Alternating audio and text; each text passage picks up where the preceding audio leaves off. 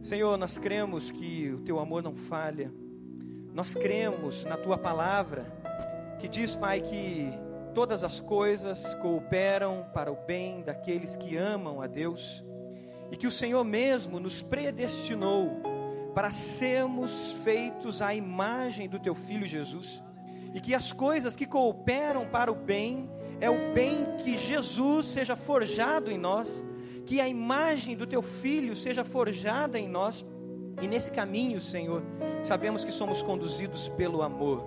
Que nessa manhã, se tem alguém ainda aqui que não está no amor de Deus, que ele seja atraído, que ela seja atraída, que cada pessoa seja atraída pela graça e pelo amor do Senhor e saia desse culto no amor do Senhor, pois quando estamos no seu amor, as coisas cooperam para o bem e a glória de Jesus é manifestada em nós. É no nome dele, do teu filho amado, que nós pedimos isso. Amém? Pode se assentar. Glória a Deus. O nome de Jesus é glorificado nessa manhã aqui. Eu tenho certeza que se você está nos visitando pela primeira vez, foi o Espírito Santo de Deus que te trouxe para cá. Alguém te convidou, mas em última instância é o Espírito Santo de Deus que te moveu para cá. Dia das Mães, eu já vi algumas pessoas aqui que, traz, que trouxe a sua mãe como visitante. Isso é muito especial e nada melhor do que cantar o amor de Deus num dia como esse, pois mãe mostra muito para nós do que, que é de fato o amor de Deus. Eu queria refletir com os irmãos e meditarmos nessa manhã, junto com os irmãos e irmãs, num texto da palavra de Deus que está lá em Lucas, que fala dessa experiência de maternidade, que fala dessa experiência de ser mãe. Mas eu quero trazer um texto ou duas narrativas dentro desse primeiro capítulo de Lucas, que fala dessa experiência num primeiro contato de chamado à maternidade, quando Deus fala a um homem. Deus faz um chamado à maternidade e ele começa esse chamado, essa notícia de maternidade, falando com um homem. E logo em seguida, ou alguns meses depois, ele fala a uma mulher. Por que será? Ele chama um homem, diz: Você vai ser pai. E depois ele chama uma mulher e diz: Você vai, vai ser mãe. É Lucas capítulo 1. Abra lá, nós vamos olhar não o texto completo, mas a gente vai destacar alguns pontos de duas narrativas aqui do Lucas capítulo 1 e a gente vai trabalhar aquilo que o Espírito Santo já falou comigo sobre essa maternidade.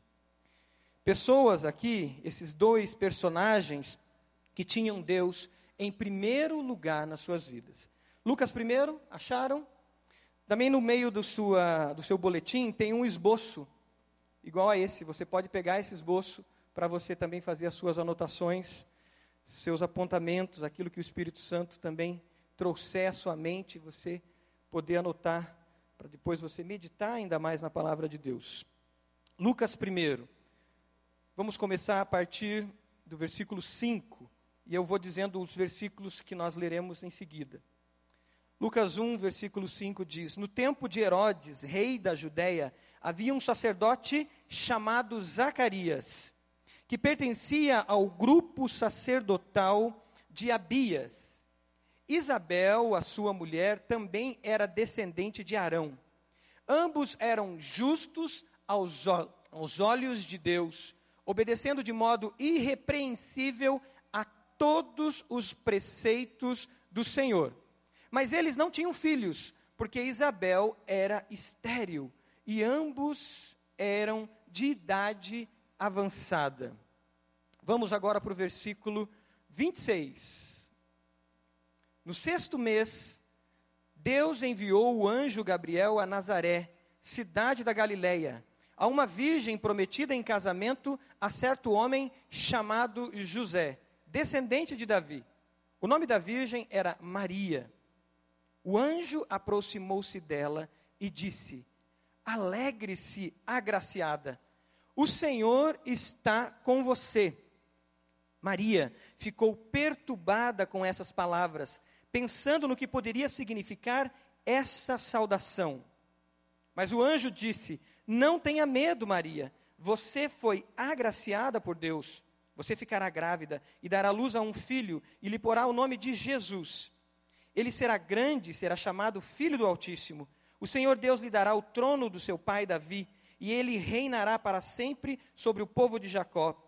Seu reino jamais terá fim. Perguntou Maria ao anjo: Como acontecerá isso se sou virgem? O anjo respondeu: O Espírito Santo virá sobre você, e o poder do Altíssimo a cobrirá com a sua sombra. Assim aquele que há de nascer será chamado Santo, Filho de Deus. Também Isabel, sua parenta, a esposa de Zacarias, que acabamos de ler, também Isabel, a sua parenta, terá um filho na velhice. Aquela que diziam ser estéril já está em seu sexto mês de gestação, pois nada é impossível para Deus. Respondeu Maria: Sou serva do Senhor, que aconteça comigo conforme a tua palavra aparição desse anjo, essa revelação, essa manifestação de Deus com uma palavra a esse homem chamado Zacarias, chamado a paternidade, chamado a experiência de cuidar, de estar, de ser responsável por uma criança. A experiência a Maria, essa adolescente, provavelmente entre os seus 16, 17 anos de idade, de um anjo aparecer a ela e, de, e dizer a ela que ela seria a mãe do Salvador, acontece num contexto onde mais de 400 anos, ou em torno de 400 anos, Deus não falava por meio dos profetas, Deus não tinha mais se manifestado naquele período, um período de silêncio, que é o período que se chama de intertestamentário, interbíblico. E é um período onde agora quando o anjo aparece a esses dois personagens, muitos, muitos religiosos estavam simplesmente cumprindo o seu rito religioso, cumprindo seus rituais, cumprindo a sua rotina, mas não estavam tendo uma experiência profunda com Deus. Um período onde a corrupção tinha tomado conta de todo toda a Judéia.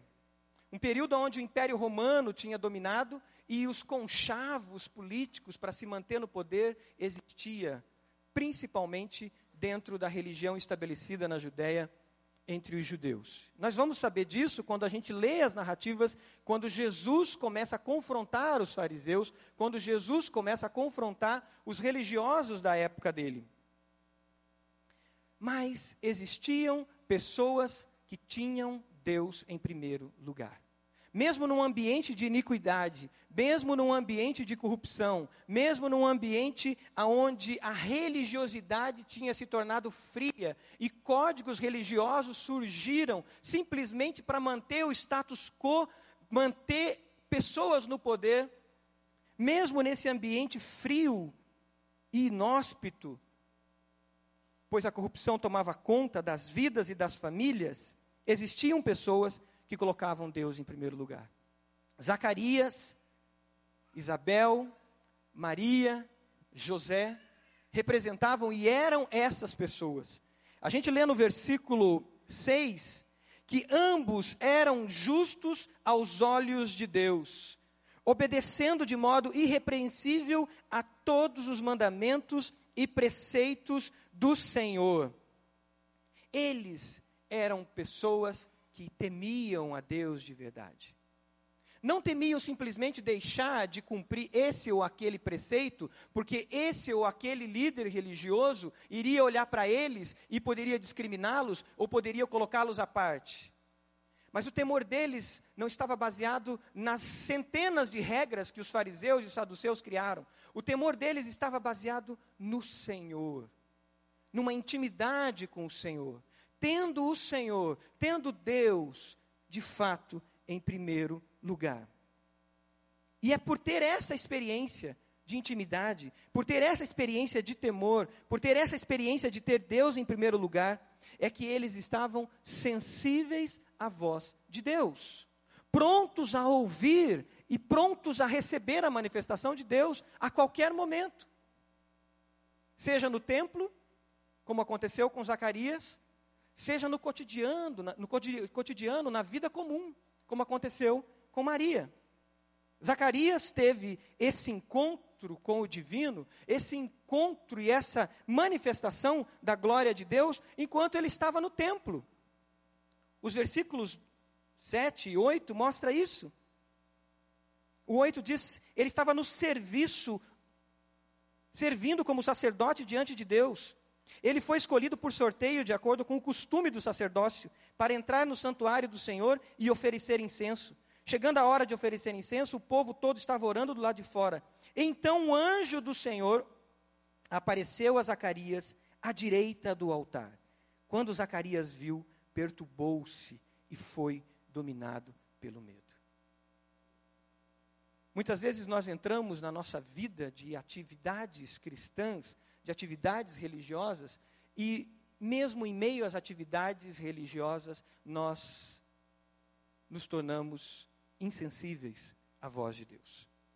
Não é difícil a gente vir a um culto como esse e estar insensível à voz de Deus. Porque podemos vir aqui simplesmente por um serviço religioso. Não é difícil nós programarmos a nossa célula, o nosso pequeno grupo durante a semana e estarmos e continuarmos insensíveis à voz de Deus. Participamos do ensaio do coro, participamos dos encontros na sexta-feira, no sábado, numa rotina religiosa e nos tornarmos insensíveis à voz de Deus. Mas Zacarias não. Zacarias estava sensível à voz de Deus. Zacarias estava pronto a ouvir a voz de Deus. Maria, no seu cotidiano, também estava sensível à voz de Deus. Porque também pode acontecer o outro lado, de amanhã nós nos desligarmos. De hoje à noite ao ligarmos a televisão para assistir o Fantástico, nós nos desligamos.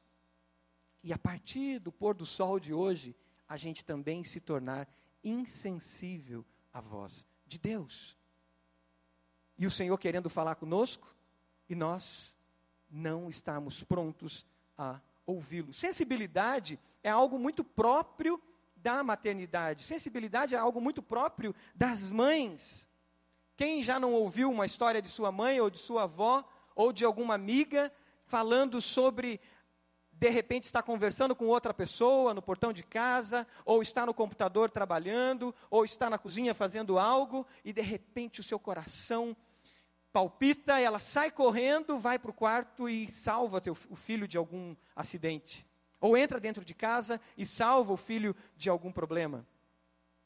Uma sensibilidade muito aguçada que as mães têm.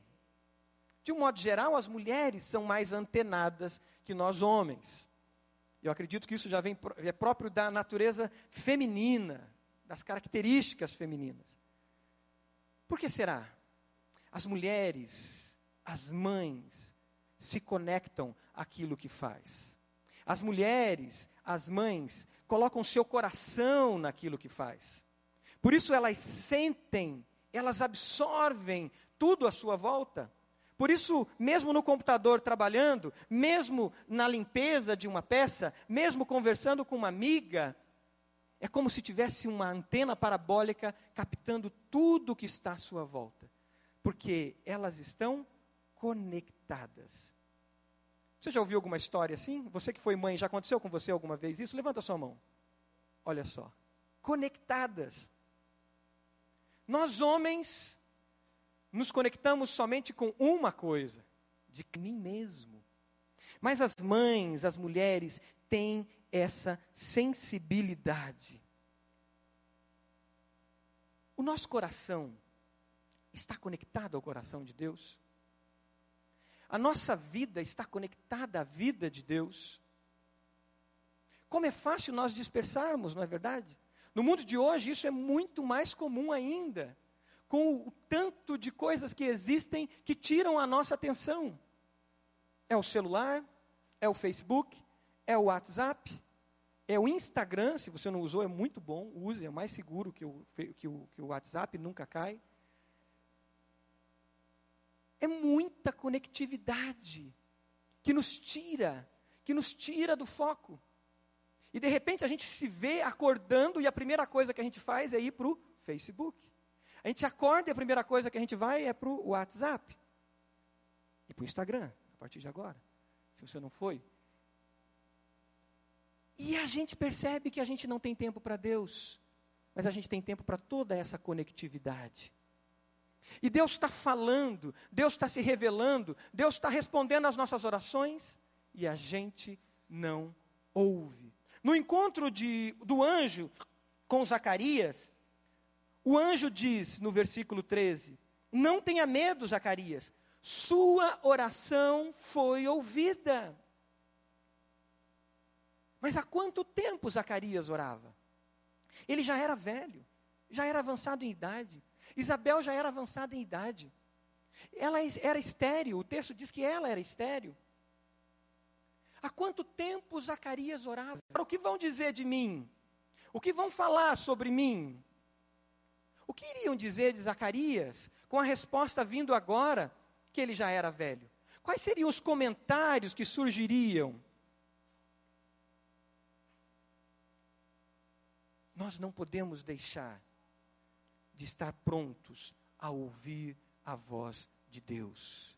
Nós não podemos perder o alvo. Nós precisamos continuar perseverando. A palavra de Deus para você é: persevere na oração. Persevere. Não desista. Continue sensível ao Senhor. Cuidado com aqueles barulhos que vêm e te impede de ouvir, pois senão o anjo vai estar ao seu lado, dizendo e trazendo a resposta, e você por medo, por receio, por, insici, por insensibilidade, é isso? insensibilidade, obrigado, insensibilidade, você vai perder a voz de Deus, a revelação de Deus precisamos estar atentos. Maria no seu cotidiano.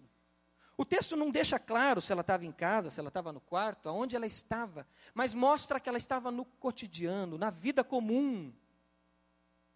Numa vila, numa vila muito pequena, quase não reconhecida na história, Nazaré, na Galileia, um lugar discriminado, um lugar muito pobre, Pode vir alguma coisa boa de lá? Não é isso que foi falado depois para Jesus? Mas lá Deus se revela e fala com ela. Deus intervém. Ele intervém na história, independente do local.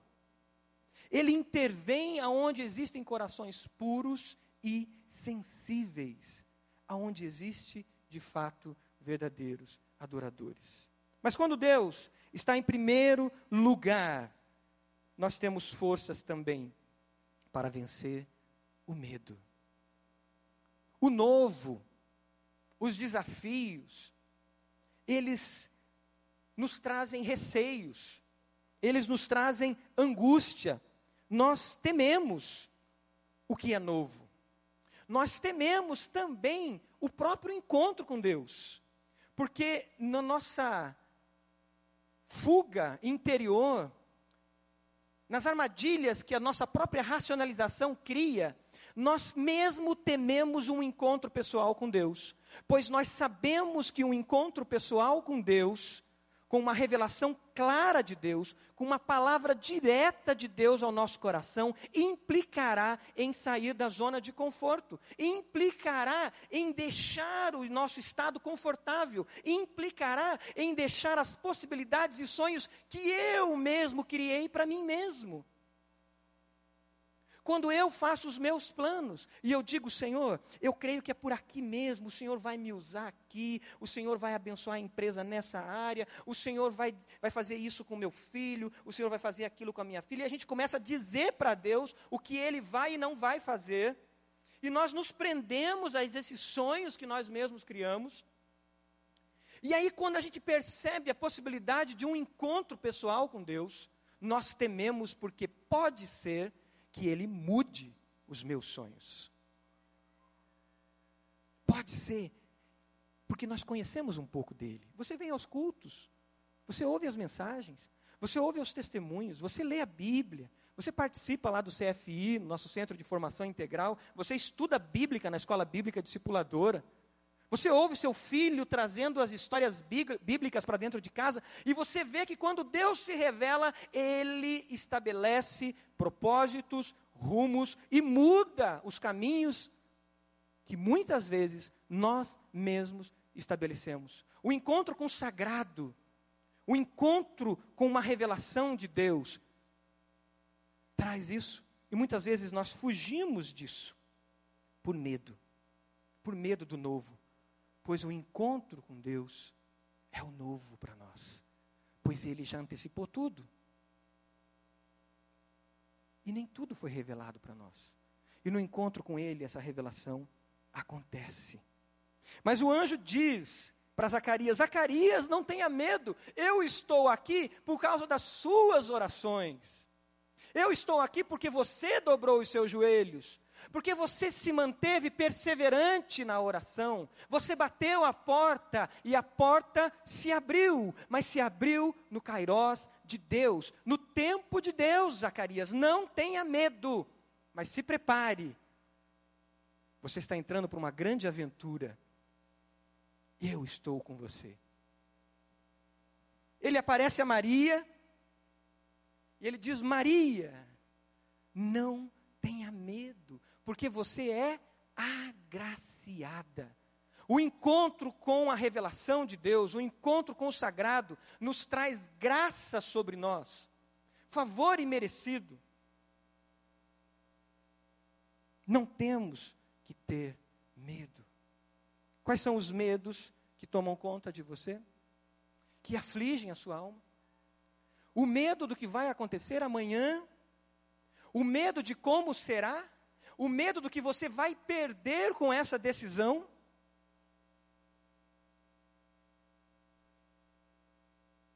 Perder com Jesus é ganhar.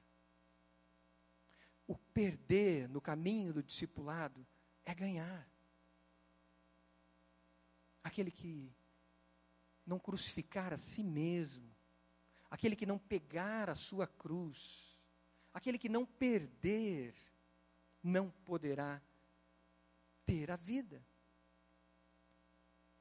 Se Deus está falando com você, vai. Se você está no centro da vontade de Deus, vai.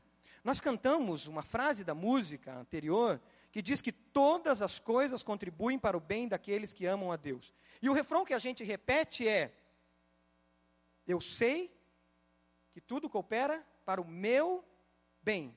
É isso? O meu bem. É muito perigoso essa frase isolada.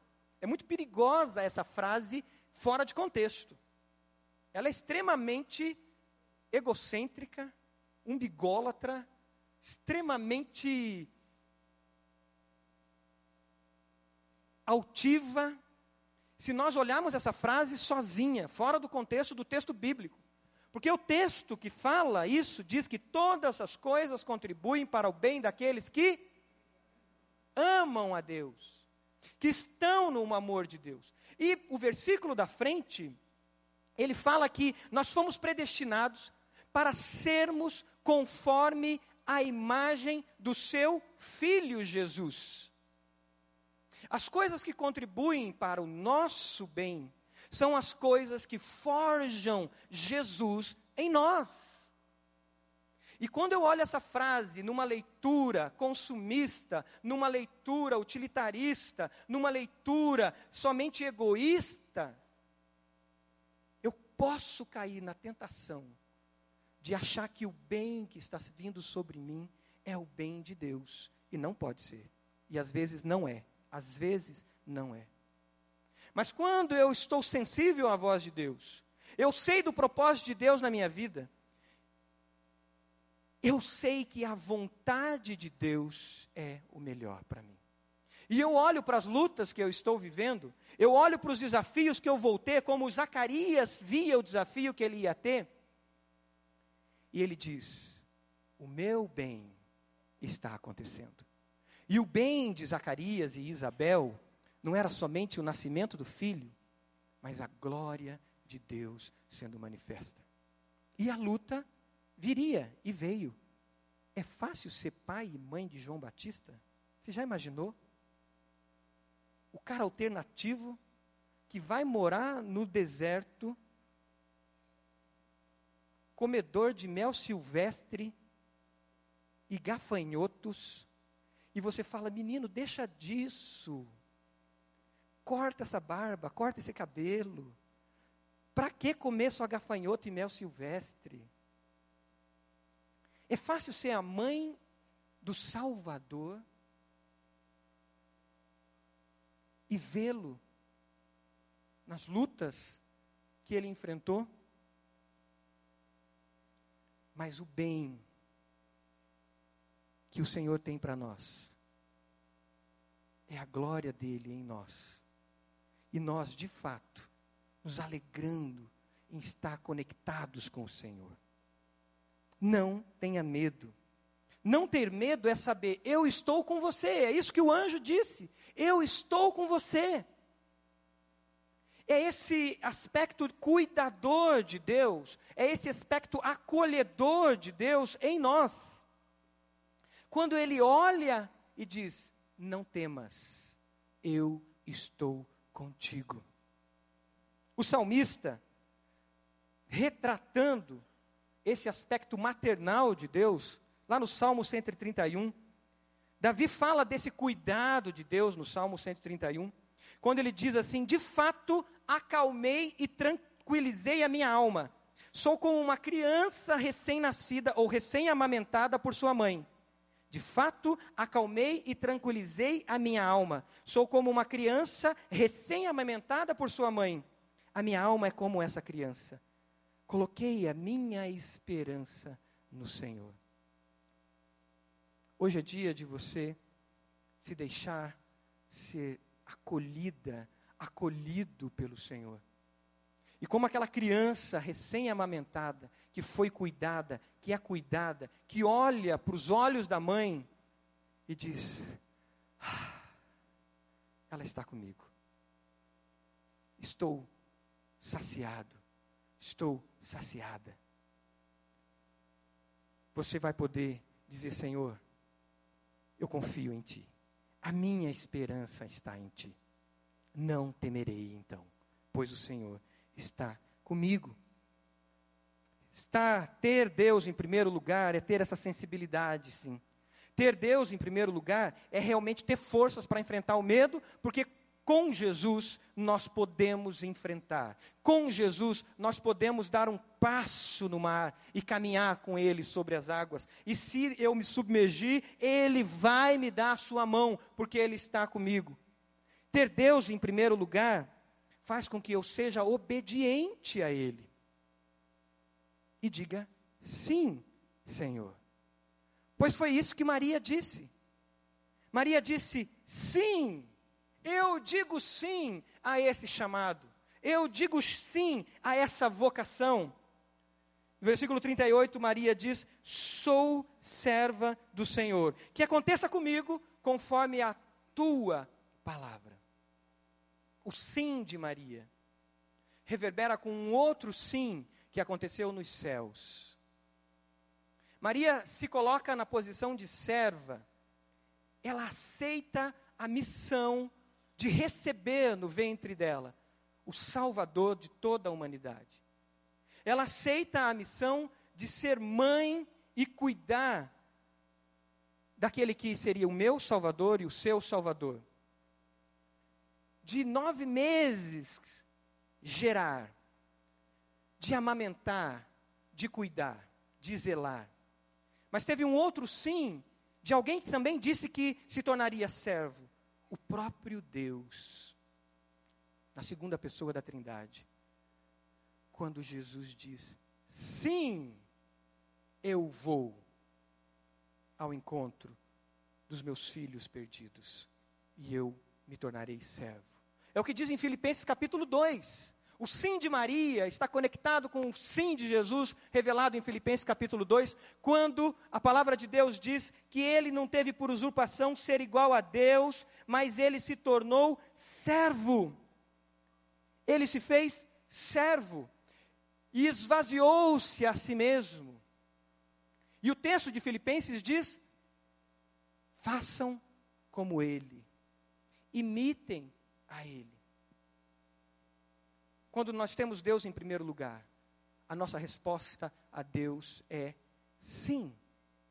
Sim, eu me tornarei servo a esse chamado. Qual chamado? A Pri estava escrevendo, a minha esposa, a Pri estava escrevendo no esboço, no esboço não, na pastoral dessa semana, se você pegar aqui o, boletim, você vai ver, e ela fala sobre algo interessante que é maternagem. E eu diria que nós, discípulos de Jesus, temos um chamado a essa maternagem. No final do, da pastoral, ela diz assim: maternagem é saber que o tempo não volta e valorizar cada minuto dele. É saber que o crescimento biológico de um filho vai acontecer de qualquer forma, mas o seu desenvolvimento emocional, social e espiritual será influenciado pela qualidade da maternagem. A maternidade é o momento do nascimento. A maternidade é o ceder o meu corpo para aquele ser que está sendo gerado. A maternidade é eu amar biologicamente conectado àquele ser. Mas a maternagem é eu assumir esse cuidado. É uma escolha. Uma escolha. Zacarias, como pai, diz sim à maternagem.